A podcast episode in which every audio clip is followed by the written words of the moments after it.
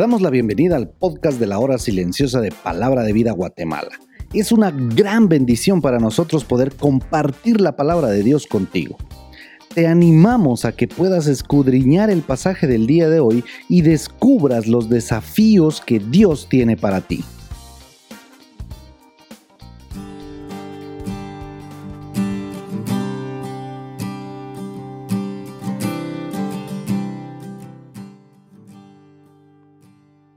Estoy seguro que el Señor te ha estado bendiciendo mucho en este tiempo. El día de hoy, miércoles, nuestra meditación se encuentra nuevamente en la carta del apóstol Pablo a los Gálatas, esta vez en el capítulo 2 del versículo 1 hasta el 6. La paternidad de esta carta a los hermanos en Galacia queda clara en el versículo 1 del capítulo 1, cuando aquel apóstol se presenta como Pablo, quien ha dejado en claro que no hay otro evangelio, y que no es anunciado según hombre, sino por revelación de Jesucristo, de quien ahora se dice, aquel que en otro tiempo nos perseguía, ahora predica la fe que en otro tiempo asolaba, y glorificaban a Dios en mí. Pablo escribe esta carta ya que había judaizantes que estaban incursionando, digamos, en la iglesia de esta zona, como prácticas apegadas a la ley mosaica, haciendo un ritualismo cristiano, como podríamos decir, un evangelio legalista. Leemos cómo continúa la carta del apóstol. Después de pasados 14 años, subí otra vez a Jerusalén con Bernabé, llevando también conmigo a Tito. Hacemos un pequeño alto y hacemos notar a un personaje que es interesante por demás decirlo, y lo es en varios sentidos. Vamos a decir que es un personaje como dice Adrian Rogers, que si él quisiera hacer un prototipo de miembro de su iglesia, es decir, el miembro modelo, el miembro soñado, bueno, decía Adrian Rogers, este sería Bernabé, que por cierto no era su verdadero nombre. Este hombre se llamaba verdaderamente José. Y claro, sus compañeros de ministerio le habían puesto como sobrenombre un nombre, y este era Bernabé. Es muy interesante la razón por la cual le asignaron este nombre a José. Usted conoce a personas que tienen al menos un apodo o dos. Y también sabemos que los apodos comúnmente resaltan características de las personas que lo poseen. Por ejemplo, bueno, no vamos a entrar en detalles de apodos. Pero en este caso, el sobrenombre significa hijo de consolación, Bernabé. ¿No te gustaría tener un sobrenombre como este? Que te digan tus amigos, amigo confiable, o joven responsable, o qué tal el chico sonriente. Bueno, este es el caso de Bernabé. Seguro que era una persona que lo encontrabas animando a otras personas, eh, aquellos que estaban cerca, motivando a los hermanos. Era de esas personas positivas. Paracletos es la palabra que se utiliza aquí. Es la misma palabra utilizada en relación al Espíritu Santo, que es el consolador. Gracias a Dios por el Paracletos y aquellas personas que hacen esta labor en nuestras iglesias con nuestros hermanos. El relato de Bernabé lo encontramos en el capítulo 4 del libro de los Hechos. Pablo deja claro que fue por revelación que se le dijo que viajara hacia Jerusalén.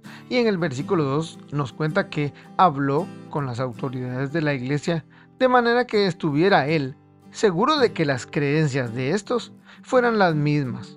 Y así era. Pablo dice, quería asegurarme de que estábamos de acuerdo, porque temía que todos mis esfuerzos fueran inútiles y que estaba corriendo en vano.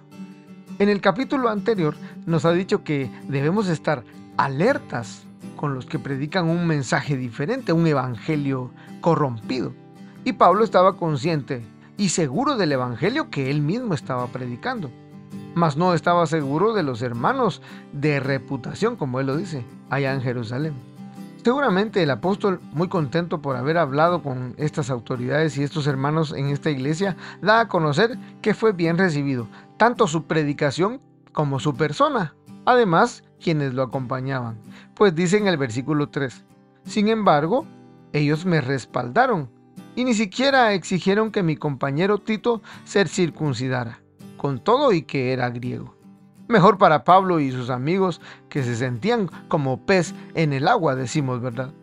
Este punto queda claro cuando nos explica en el versículo 4 que el Evangelio de la gracia, y no por obras, estaba intacto con estos hermanos, pues han estado firmes en la fe, aun cuando muchos falsos maestros, que se consideraban de gran reputación, de ser algo, decía él, estos, por cierto, nada nuevo me comunicaron, decía el apóstol. En el versículo 4 da la idea de que Pablo realmente está muy contento y dice, todo esto a pesar de los falsos hermanos introducidos a escondidas, que entraban para espiar nuestra libertad que tenemos en Cristo, para reducirnos a esclavitud. El versículo 5 dice en la nueva traducción viviente, pero no nos doblegamos ante ellos ni por un solo instante. Seguro que esta no era una actitud arrogante, solamente estaba sentando un precedente poniendo a Tito como ejemplo. Si éste es salvo por la gracia, no es relevante que esté circuncidado o no. Y eso que es griego, decía. Así que para Pablo estaba claro que si se iba a seguir la ley, lo primero que era que había que hacer era circuncidarse, si se era gentil, para así poder ser parte del antiguo pacto. Pero aquellos lo que querían era continuar con los ritos exagerados que tenían en la cultura judía. Pero ellos lo que querían realmente era esclavizarnos, decía, y obligarnos a seguir los reglamentos judíos. Estos grandes líderes de la iglesia no tenían algo nuevo para enseñar o para agregar a lo que yo predicaba, dijo Pablo. Lo que hayan sido en otro tiempo, nada me importa.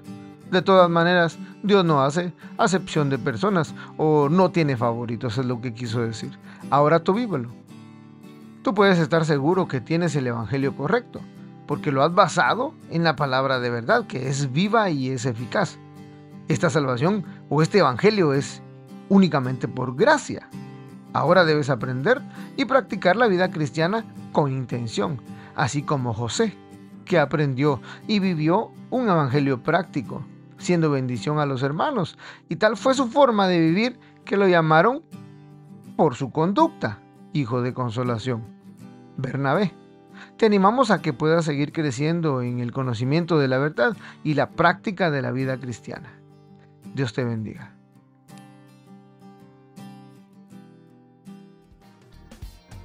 Queremos animarte a que puedas compartir este podcast con tus amigos y así poder crecer juntos en el conocimiento de la palabra de Dios. Síguenos en nuestras redes sociales para más información.